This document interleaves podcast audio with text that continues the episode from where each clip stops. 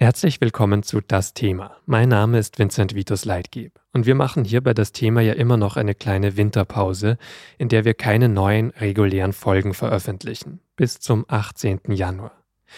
Wie schon letzte Woche wollen wir Sie aber auf eine größere Audioserie aufmerksam machen, die wir vor kurzem exklusiv bei SZ Plus veröffentlicht haben.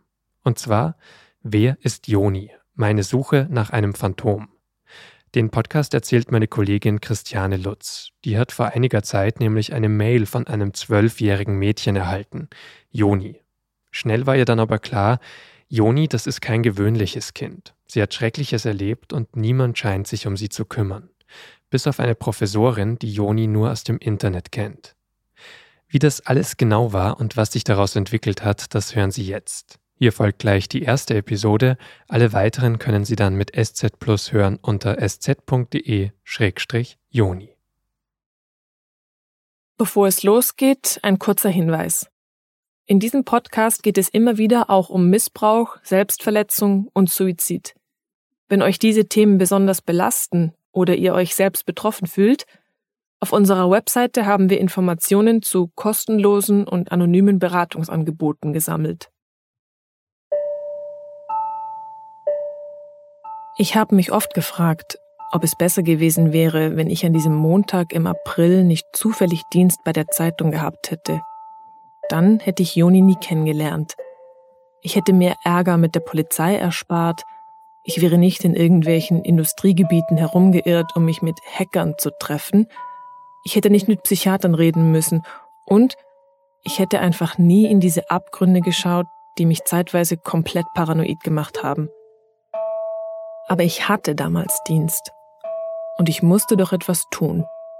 Ich musste Joni helfen. Mein Name ist Christiane Lutz, ich bin Journalistin bei der Süddeutschen Zeitung. Und nie zuvor in meinem Berufsleben ist mir eine Recherche so nahe gegangen, weil ich diesmal selbst Teil der Geschichte wurde. Die Sache mit Joni, um die es hier geht, hat mich mehr als zwei Jahre lang beschäftigt als Journalistin, aber vor allem als Mensch. Und wie so oft bei verrückten Geschichten beginnt alles ganz harmlos. Nichts hat auf das hingedeutet, was da auf mich zurollt. Eines ist sicher, ich werde diese Geschichte bis an mein Lebensende immer wieder erzählen, weil sie so heftig ist, so überraschend und so bizarr, dass ich es bis heute selbst kaum glauben kann. Aber all das, was jetzt kommt, ist wahr. Naja, es ist auf jeden Fall genau so passiert. Ich heiße Joni und ich bin zwölf Jahre alt und ich lese immer eure Zeitung. Oh Gott. Oh Gott, oh Gott, wie krank, ey, wie irre. Entschuldigung, wie irre. Dieses Miststück, wirklich. Aber ich würde fast sagen, wir legen jetzt mal die Pistole wieder rein. Und dann habe ich gedacht, oh Gott, was, was kommt jetzt für eine Geschichte? Wir sind Journalisten und sind ja. auf der Suche nach einer Frau, die hier wohl in der Nähe wohnt. Das ist ja wirklich der, der Vollhorror. Gott, ist das krass. Fuck. Eieiei. Wenn Sie jetzt schon glauben, in einem Horrorfilm zu sein, dann abwarten.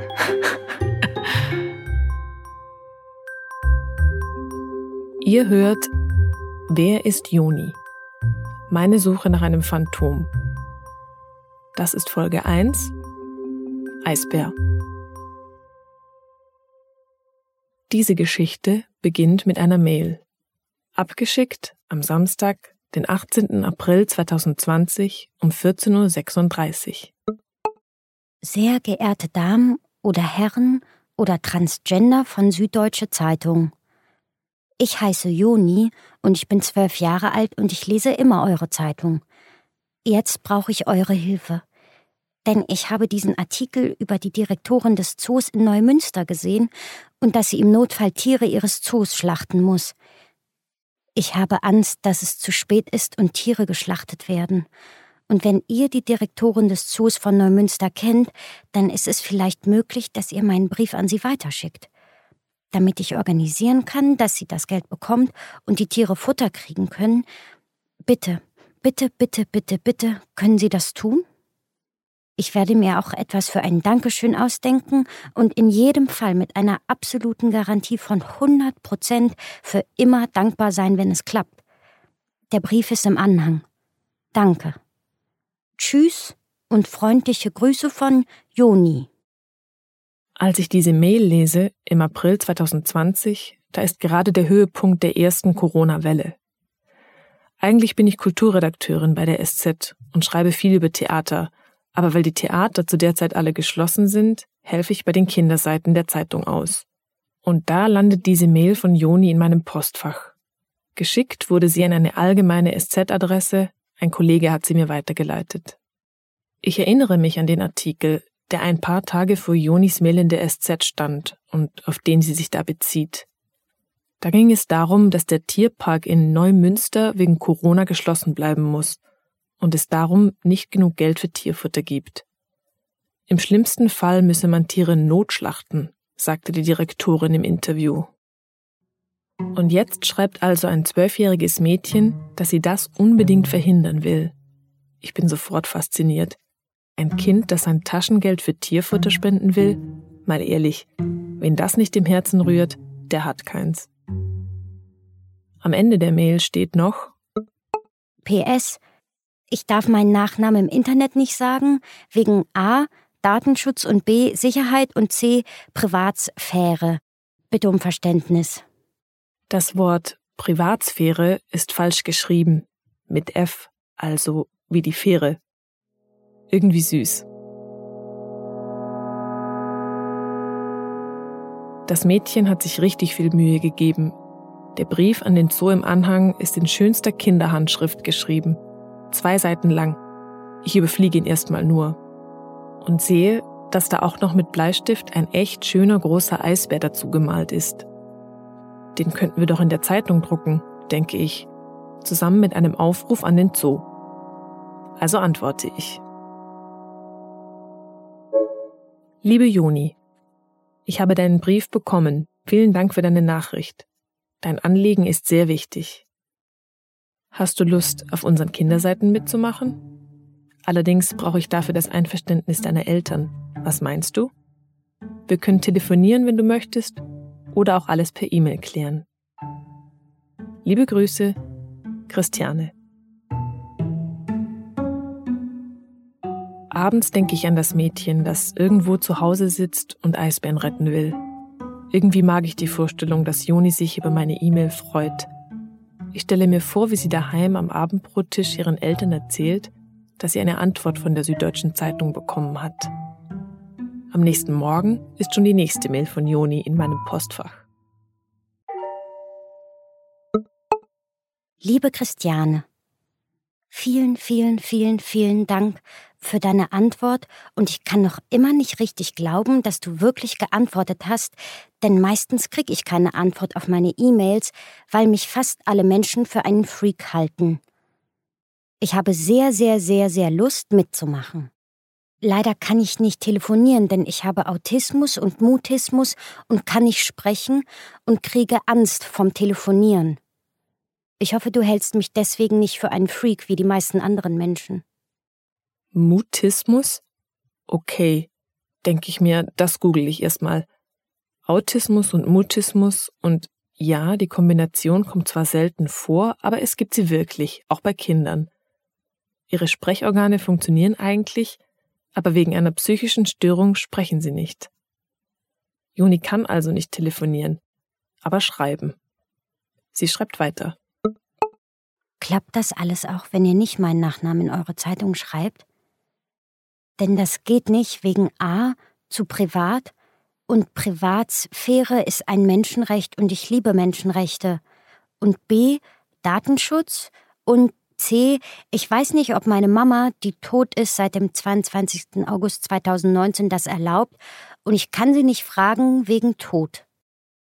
Die Mutter von Joni ist tot? Ich muss schlucken, als ich das lese.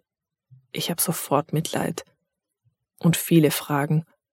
Zunächst mal emotionale. Wie schlimm muss es sein, mit zwölf ohne Mutter aufzuwachsen? Wo lebt das Kind eigentlich? Und ist wenigstens der Vater da? Aber ich habe auch eine ganz praktische Frage.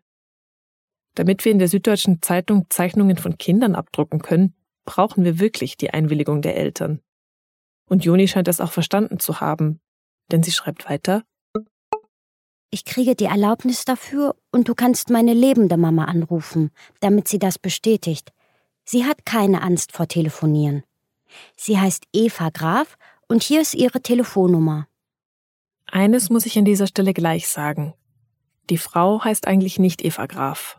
Wir haben ihren Namen geändert. Warum? Dazu kommen wir noch. Als Juni mir die Telefonnummer ihrer lebenden Mama schickt, bin ich ein bisschen erleichtert. Vielleicht lebt sie ja in sowas wie einer Pflegefamilie. Ich google Eva Graf. Sie scheint Künstlerin zu sein und arbeitet als Professorin. Wo genau? Auch das wollen wir hier nicht sagen. Auf den Fotos, die ich von ihr finde, lacht sie jedenfalls in die Kamera. Ich schreibe Joni, dass ich Eva Graf, ihre lebende Mama, morgen anrufen werde. Doch wie es so ist, komme ich im Alltagsstress dann doch nicht gleich dazu. Am nächsten Tag meldet sich Joni wieder per Mail. Liebe Christiane, du hast meine lebende Mama gestern nicht angerufen und du hattest geschrieben, dass du sie morgen anrufst und es ist leider nicht passiert. Das meine ich nicht als Vorwurf, sondern neutral. Neutral bedeutet, ohne eine Wertung wie etwa positiv oder negativ zu machen oder noch schlimmer, einen Vorwurf. Es kann sehr, sehr, sehr, sehr viele Gründe haben, dass du nicht angerufen hast, obwohl du das sagtest. Theoretisch viele tausend verschiedene Gründe, die ich nicht kenne, weil ich dich nicht kenne und weil sie mich natürlich nichts angehen wegen Privatsphäre. Ich möchte mich sehr entschuldigen, falls ich es falsch verstanden habe und es gar keine Abmachung gab.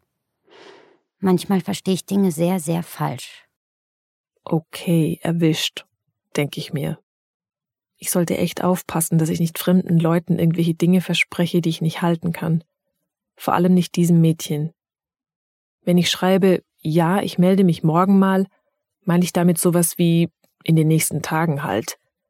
Aber Joni scheint fest damit zu rechnen, dass ich das wirklich gleich am nächsten Tag mache. Ich habe ein schlechtes Gewissen und rufe sofort diese Eva Graf an. Eva Graf wirkt am Telefon total nett. Sie freut sich, dass ich Interesse an Joni habe. Wir reden vielleicht eine halbe Stunde.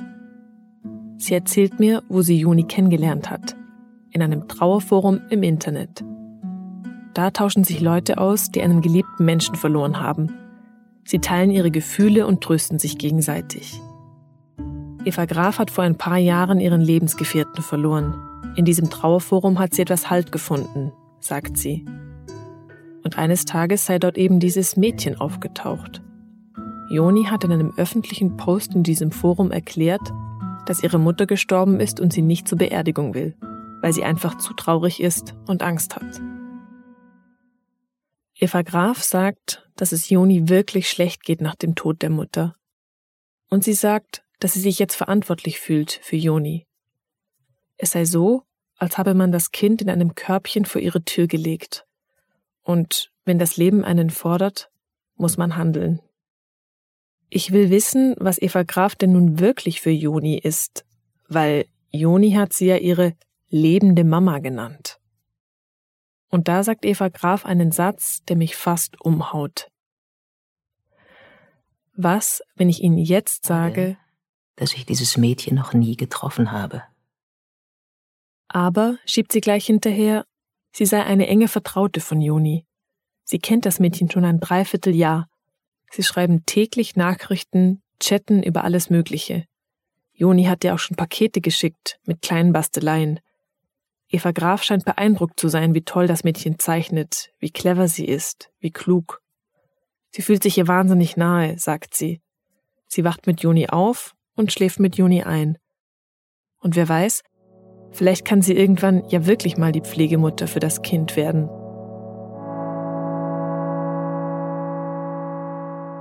Ehrlich gesagt ist mein erster Gedanke ein typisch journalistischer. Ist das nicht eine irre Story? Also das Waisenmädchen und seine Chatfreundschaft mit einer Professorin? Zwei sehr unterschiedliche Menschen, die in Trauer vereint sind und sich gegenseitig Kraft geben. Ziemlich beste Freunde. Klingt ein bisschen kitschig, ich weiß, aber ich mag solche Geschichten.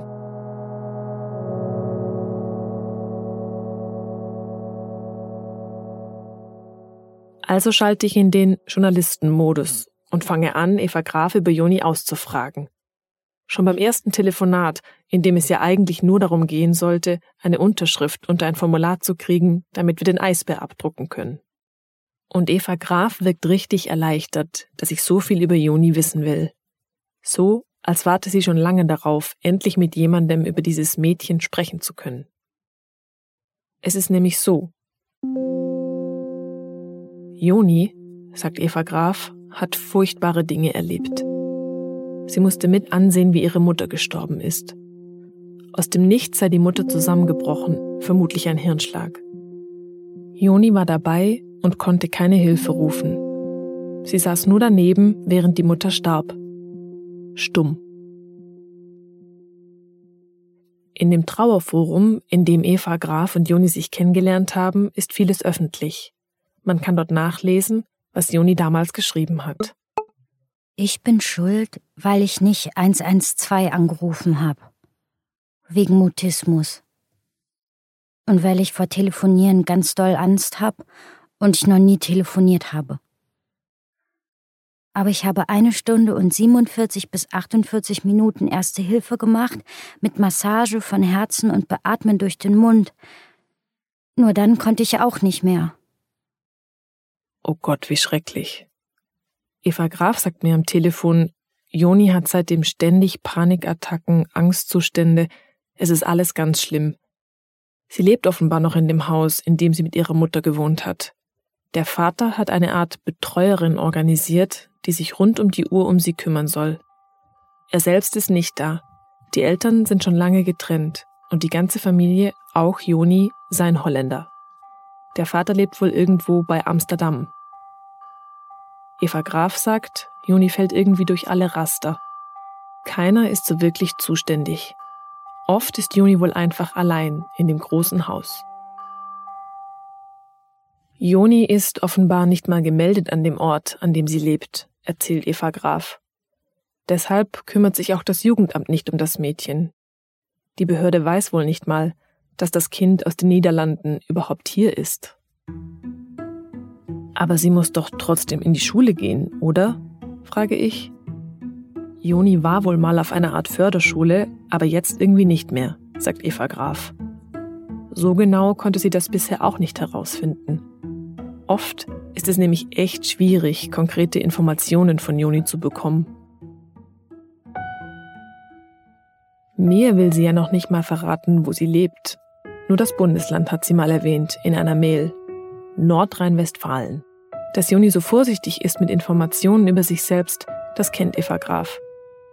Ich sage, liegt bestimmt an der Privatsphäre. Ja genau, sagt Eva Graf. Privatsphäre. Wie die Fähre. Dann müssen wir beide lachen. Und das tut gut in diesem Gespräch. Irgendwie verstehen wir uns auf Anhieb, Eva Graf und ich. Nach dem Gespräch brummt mir ein bisschen der Kopf. Joni, das Waisenmädchen, das sich schuldig am Tod der Mutter fühlt. Und Eva Graf, die Professorin, die das Kind aus dem Trauerforum kennt und ihm helfen will. Vielleicht wird hier wirklich eine journalistische Geschichte daraus. Vielleicht kann ich darüber schreiben. Und wenn nicht, auch egal. Das Mädchen braucht Hilfe. Das ist jetzt erstmal das Wichtigste. Ich schreibe Juni, dass ich mit Eva Graf gesprochen habe und dass wir jetzt eine Lösung gefunden haben, wie wir ihren Eisbär in der Zeitung drucken können, zusammen mit ihrem Brief an die Zoodirektorin. Joni soll einfach ihren Vater bitten, den Zettel zu unterschreiben. Sie antwortet sofort. Liebe Christiane, danke, dass du mit meiner Mama Eva Graf telefoniert hast und ihr alles abgemacht habt und danke, dass ihr meine Eisbären drucken werdet. Es macht mich in meinem Herzen nicht dem Organ, sondern das für Gefühle, sehr glücklich und traurig zugleich, weil mir schon lange nichts mehr passiert ist, das gut war, und natürlich ist es mir noch nie passiert, dass die Süddeutsche Zeitung ein Bild von mir druckt. Bitte sag mir Bescheid, wenn du jemals einen Tipp brauchst oder womit ich dir sonst meinen Dank zeigen kann. Denn ich bin dir sehr dankbar. Tschüss von Joni. Ich freue mich auch. Also darüber, dass ich Joni eine Freude machen kann. Nur leider wird dann doch alles ein bisschen kompliziert. Denn kurz nach dieser Mail von Juni kriege ich eine WhatsApp-Nachricht von Eva Graf. Sie schreibt, Joni eskaliert leider vollkommen, weil sie zu ihrem Vater keinen Kontakt hat und ihn nicht um etwas bitten möchte. Ich versuche es weiter. Oh Mann. Langsam entsteht ein richtiges Bild von Joni in meinem Kopf. Ein Mädchen, das so schreckliche Dinge erleben musste, also da habe ich schon Verständnis, dass sie manchmal einfach nicht will und sich irgendwie selbst im Weg steht. Aber was mache ich jetzt? Ich rede mit meinem Kollegen von der Kinderseite, ob wir das Bild trotzdem drucken können. Einfach ohne den echten Namen des Kindes und damit ohne die Unterschrift der Eltern. Also den Eisbär veröffentlichen und Joni einfach umbenennen. Ich meine, hey, es ist nur ein Eisbär. Was soll schon passieren? Mein Name ist Georg Cadigianini. Ich äh, bin verantwortlich für die Kinderseiten bei der Süddeutschen Zeitung und da haben Christiane und ich äh, in der Zeit äh, zusammen dran gearbeitet. Und ich kann mich sehr gut erinnern, als das mit Joni aufkam. Wir haben uns überlegt, das zu bringen. Einerseits, weil wir einfach Mitleid hatten mit Joni, die da zwischen den Mühlen der Bürokratie zerrieben wird. Und auf der anderen Seite aber auch, weil ihr Anliegen wirklich ein politisches Anliegen war. Das fanden wir stark daran. In der Zwischenzeit hat Juni mir noch ein neues Eisbärenbild gemeldet. Sie hat sich dieses Mal noch mehr Mühe gegeben. Sie hat den Eisbär auf ein Stück Pappe gezeichnet, in Farbe. Und zwischen den Pfoten des großen Eisbären versteckt sich jetzt noch ein kleiner. Ganz süß und schüchtern kuschelt er sich den riesigen Kopf über sich, als suche er da Schutz. Ist es seine Mama oder seine lebende Mama? Oder soll ich das sein? Der Eisbär, den Juni mir zuerst geschickt hat, ist jetzt jedenfalls nicht mehr allein. Vielleicht ja, weil sich auch Juni nicht mehr so allein fühlt, seitdem gleich mehrere Erwachsene versuchen, ihr einen Wunsch zu erfüllen. Wir drucken dieses Bild also ab. Es ist Montag, der 4. Mai 2020. Paula 12 steht da und ein kurzer Ausschnitt aus dem Brief an den Zoo in Neumünster. Juni freut sich total. Sie schickt mir sofort Bilder aus ihrem Kunsttagebuch. Das ist so ein Buch, in das sie immer abends reinmalt, wie sie sich tagsüber gefühlt hat. Und naja, die Seiten sind fast immer schwarz. Es ist deprimierend. Aber an dem Tag, als die beiden Eisbären in der Zeitung erscheinen, da sind die Seiten an der unteren Ecke ein bisschen heller, nicht mehr nur schwarz, sondern auch ein bisschen blau. Okay, dunkelblau, sehr dunkles dunkelblau, aber immerhin nicht nur schwarz. Und dann stellt Joni mir eine Frage. Ist das jetzt meine letzte E-Mail für immer an dich, weil die Eisbären nun schon gedruckt wurden und du jetzt anderen Kindern schreibst, von denen ihr auch sehr wichtige Dinge auf der Kinderseite drucken wollt? Es ergibt Sinn, wenn das so ist aber ich bin trotzdem auch traurig, weil ich deine E-Mails gerne gelesen habe und du sehr nett bist. Ich habe mich ein bisschen vor dieser Frage gefürchtet, denn ich habe mich auch schon gefragt, wie das weitergehen soll, wenn die Sache mit dem Eisbär erledigt ist. Weil eigentlich möchte ich gar nicht aufhören, mit Joni zu schreiben. Ich will mehr über sie erfahren, ihr Vertrauen gewinnen und herausfinden, wie ich ihr helfen kann. Irgendwie habe ich das Gefühl, dass ich das muss dass ich hier nicht einfach wieder aussteigen kann aus dieser Geschichte, die viel mehr ist als eine Geschichte. Es ist ein ganzes Leben, ein ziemlich einzigartiges. Für mich ging es erstmal nur um einen Eisbär, aber für Joni geht es um alles. Also antworte ich Joni. Ich würde gern weiter mit dir Mails schreiben. Joni scheint es total wichtig zu sein, dass sie sich irgendwie bei mir bedanken kann dafür, dass wir ihre Eisbären gedruckt haben. Sie mailt mir. Und ich würde gerne etwas für dich tun, falls es etwas gibt, was ich für dich tun könnte, obwohl ich nur zwölf bin. Dann bleibt es am Ende fair. Ich könnte dir zum Beispiel Tipps geben in Dingen, in denen ich gut bin, falls du in diesen Dingen einen Tipp brauchst. Ich bin schon wieder total verzaubert. Und die Liste, die jetzt kommt, naja, hört selbst. Damit kenne ich mich sehr, sehr, sehr, sehr gut aus und mindestens sehr, sehr gut. Tiere, vor allem Krabben, Hunde und Wale, Mülltrennung und Recycling, Samen und Pflanzen, Genozide, Musik von The Beatles, Velvet Underground, Nick Cave and the Bad Seeds, David Bowie, Nirvana und noch andere. Die Wand. Das ist ein Buch von einer Frau namens Marlene Haushofer und ich habe ein Essay darüber geschrieben. Ja, sie kennt sich offenbar mit Genoziden aus. Keine Ahnung warum. Frage ich auch nicht weiter nach. Ich konzentriere mich lieber auf den Roman Die Wand. Es ist eins meiner Lieblingsbücher. Ein ziemlich verstörendes aber. Da geht es um eine Frau, die eines Tages allein im Gebirge gegen eine unsichtbare Wand stößt, die sie vom Rest der Welt abtrennt. Irgendwie krass, dass sich auch Joni damit auskennt. Komischer Zufall, denke ich, aber auch schöner Zufall. Und klar, wenn man sich als Autistin und Mutistin vom Rest der Welt so abgeschnitten fühlt, wie Joni das beschreibt, muss dieses Buch bestimmt nochmal anders wirken. Ich bitte Juni um ihren Essay. Sie schickt ihn mir als PDF. Und hey, der Essay ist richtig gut. Also für ein Kind. Klar, viele Rechtschreibfehler und so, aber auch ein paar schlaue Gedanken zu dem Buch. Ich leite den Essay an einen Freund weiter und sage, toll, oder?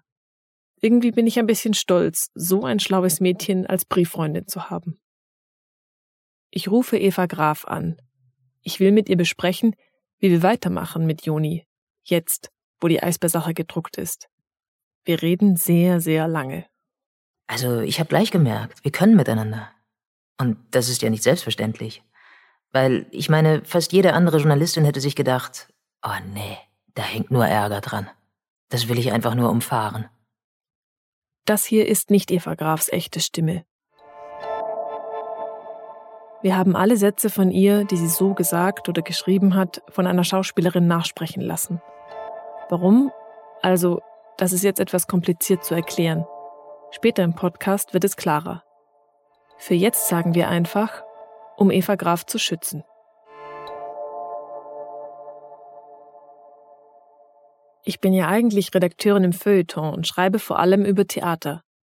Eva Graf ist Professorin und Kunstexpertin und weiß natürlich sehr viel über Kultur. Das verbindet uns. Wir haben sogar ein paar gemeinsame Bekannte aus dieser Welt.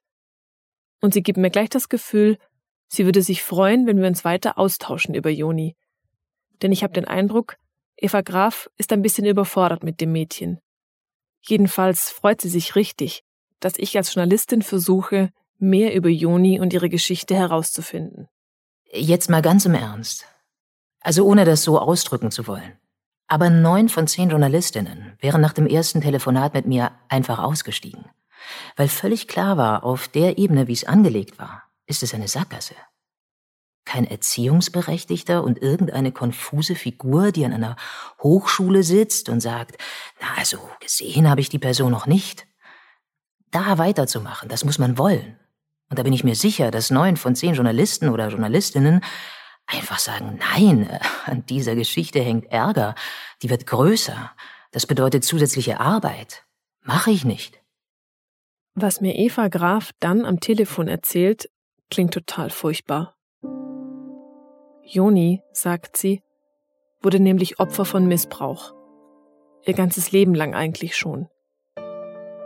Der Lebensgefährte der Mutter soll sie schon als Zweijährige in der Badewanne unter Wasser gedrückt haben. Seitdem ist Juni verhaltensauffällig und hat Angstzustände. Und sie deutet an, dass sie auch heute noch manchmal an Stellen berührt wird, an denen sie nicht berührt werden will. Das schreibt sie im Chat mit der Professorin. Die beiden chatten meist über den verschlüsselten Nachrichtendienst Threema. Das ist so ähnlich wie WhatsApp nur dass man seine Telefonnummer nicht angeben muss. In diesem Chat hat Joni auch den Missbrauch beschrieben, also den von früher, aber auch den von heute. Viele sind nur vage Andeutungen, von Jugendlichen ist da die Rede, die vor ein paar Monaten Dinge mit ihr getan haben, die sie nicht will. Da müssen wir unbedingt mehr rausfinden, sage ich zu Eva Graf am Telefon.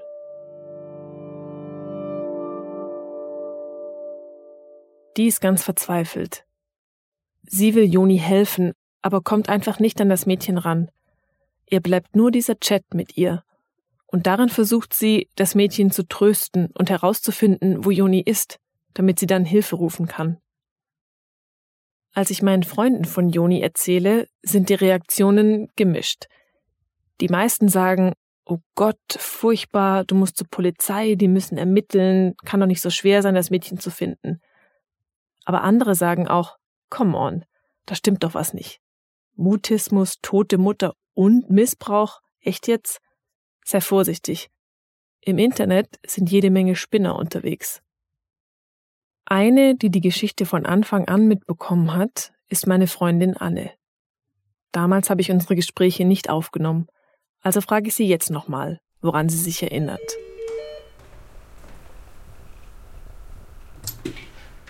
Hallo.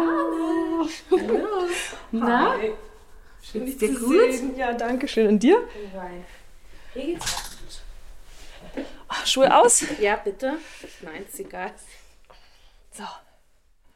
Anne kennt mich ziemlich gut und sie erinnert sich noch an den Tag, als ich ihr zum ersten Mal von Joni erzählt habe. Es war so mitten in der Corona-Zeit und ähm, wir waren zusammen unterwegs, wir waren spazieren und dann haben wir uns auf so eine Parkbank gesetzt und du hast gesagt, ich muss dir was erzählen. Und dann habe ich gedacht, oh Gott, was, was kommt jetzt für eine Geschichte, weil du äh, ganz aufgewühlt warst und ganz angespannt und ich konnte das richtig so spüren, wie du so ja aufgeregt warst. Und dann hast du so erzählt, ähm, hast du die Geschichte von Juni erzählt. Wir haben auch noch darüber geredet, was macht man in so einer Situation. Also ich meine, man kann ja nicht einfach weggucken und denken, ja, vielleicht ist da irgendwo ein Kind, was Hilfe braucht. Und ähm, dann haben wir noch, also haben wir darüber geredet, ist das jetzt übertrieben oder muss man sofort was machen? Geht man zur Polizei? Ähm, also das waren ganz viele Fragen und wir haben beide gesagt, man muss auf jeden Fall was unternehmen, weil man eine Verantwortung ist, wenn man so ein Gefühl hat. Und ähm, ja, ich weiß, dass ich das äh, total unheimlich fand, diesen Gedanken, dass da irgendwo da draußen ein Kind ist, was Hilfe braucht. Und ähm, ja, ich weiß noch, dass ich richtig so Gänsehaut gekriegt habe, als du mir das erzählt hast, weil es so unheimlich war.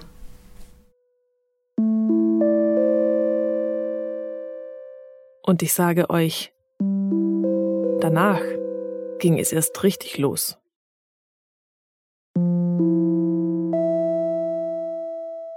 Untersuchung, Anamnese, Exploration und Verhaltensbeobachtung. Duisburg, 20.03.2017.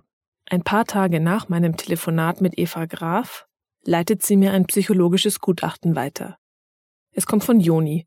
Sie hat es Eva Graf vor kurzem geschickt. Joni hat die Seiten abfotografiert, sie sind teilweise zerknüllt und zerrissen, vieles kann man nicht gut lesen. Gespräche mit Mutter, Anhang 1 A bis D. Telefonat mit Sonderschullehrerin Frau Hallmann, Anhang 5.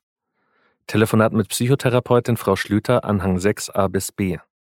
Die Seiten, es sind insgesamt acht, sind teilweise mit einem Klebeband zusammengeflickt, auf dem Merry Christmas steht. In dem Gutachten geht es darum, ob und wie Joni eine Schule besuchen kann oder von der Schulpflicht befreit wird. Aber wichtiger ist, in dem Schreiben stehen einige Details, die mir helfen könnten, Joni zu finden. Zum Beispiel ihr voller Name. Joni van Vliet. Ich notiere mir auch die Namen der Therapeutin und der Sonderschullehrerin. Natürlich gebe ich die auch gleich bei Google ein, finde aber erstmal nichts. Erstellt wurde das Gutachten im Jahr 2017. Da hat die Mutter noch gelebt. Joni lebt mit ihrer Mutter und einem Hund in einem Haus in Viersen. Die Mutter, gebürtige Niederländerin, arbeitet als angestellte Architektin. Zu dem Vater besteht seit ihrem dritten Lebensjahr wenig und seit ihrem siebten Lebensjahr kein Kontakt. Ab ihrem achten Lebensjahr besuchte das Mädchen eine Kleinklasse einer Förderschule. Joni habe in der Schule mit niemandem gesprochen und den Unterricht nicht verfolgt. Der Klassenlehrerin zufolge habe sie sich jeden Tag in eine Ecke des Klassenzimmers gestellt und den anderen Personen den Rücken zugedreht. Zudem habe Joni sich ständig gekratzt oder selbst gebissen. Das klingt alles so schlimm, dass ich es kaum aushalte. Mir gegenüber hat Joni sich ja schon etwas geöffnet, mir nette Dinge geschrieben, zum Beispiel über ihre liebsten Beatles-Songs referiert. Doch das ist wohl nur ein Teil von ihr.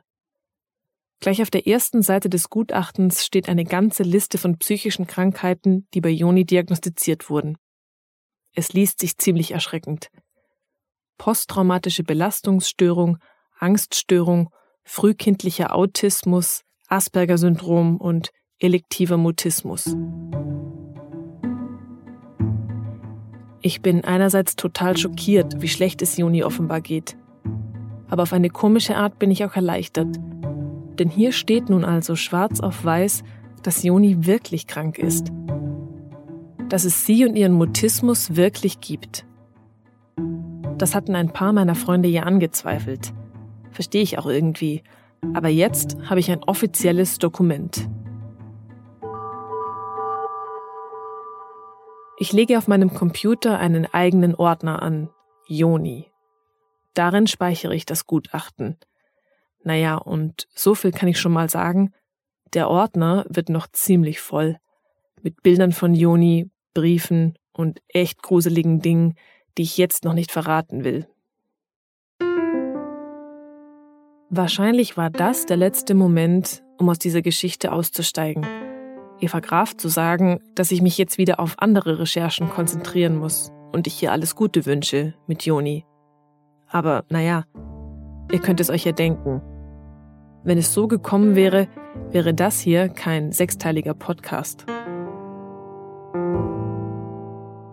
Ich spreche also nochmal mit der Professorin und wir machen einen Plan. Wir wollen Joni finden. Zusammen können wir das schaffen, sage ich, wir müssen es zumindest versuchen. Und Eva Graf sagt, sie kann sowieso nicht mehr anders. Es gibt diesen Spruch unter meinen Bekannten. Der Eva Graf kann man alles vor die Tür setzen. Das überlebt. Ich bin eine klassische Tierretterin. Man setzt mir was vor und ich fühle mich verantwortlich. Hat man mich an der Verantwortung, bleibe ich dran. Irgendwo da draußen sitzt ein Mädchen, das seine Mutter verloren hat, schwere psychische Probleme hat und offenbar sogar missbraucht wurde, vielleicht sogar immer noch missbraucht wird. Und immer wenn Missbrauch von Kindern öffentlich wird, stehen dann so Sätze in der Zeitung wie Keiner hat etwas unternommen, die Nachbarn haben nichts gemerkt. Vielleicht hat das Umfeld auch einfach nur weggeschaut. Ich will keine sein, die wegschaut.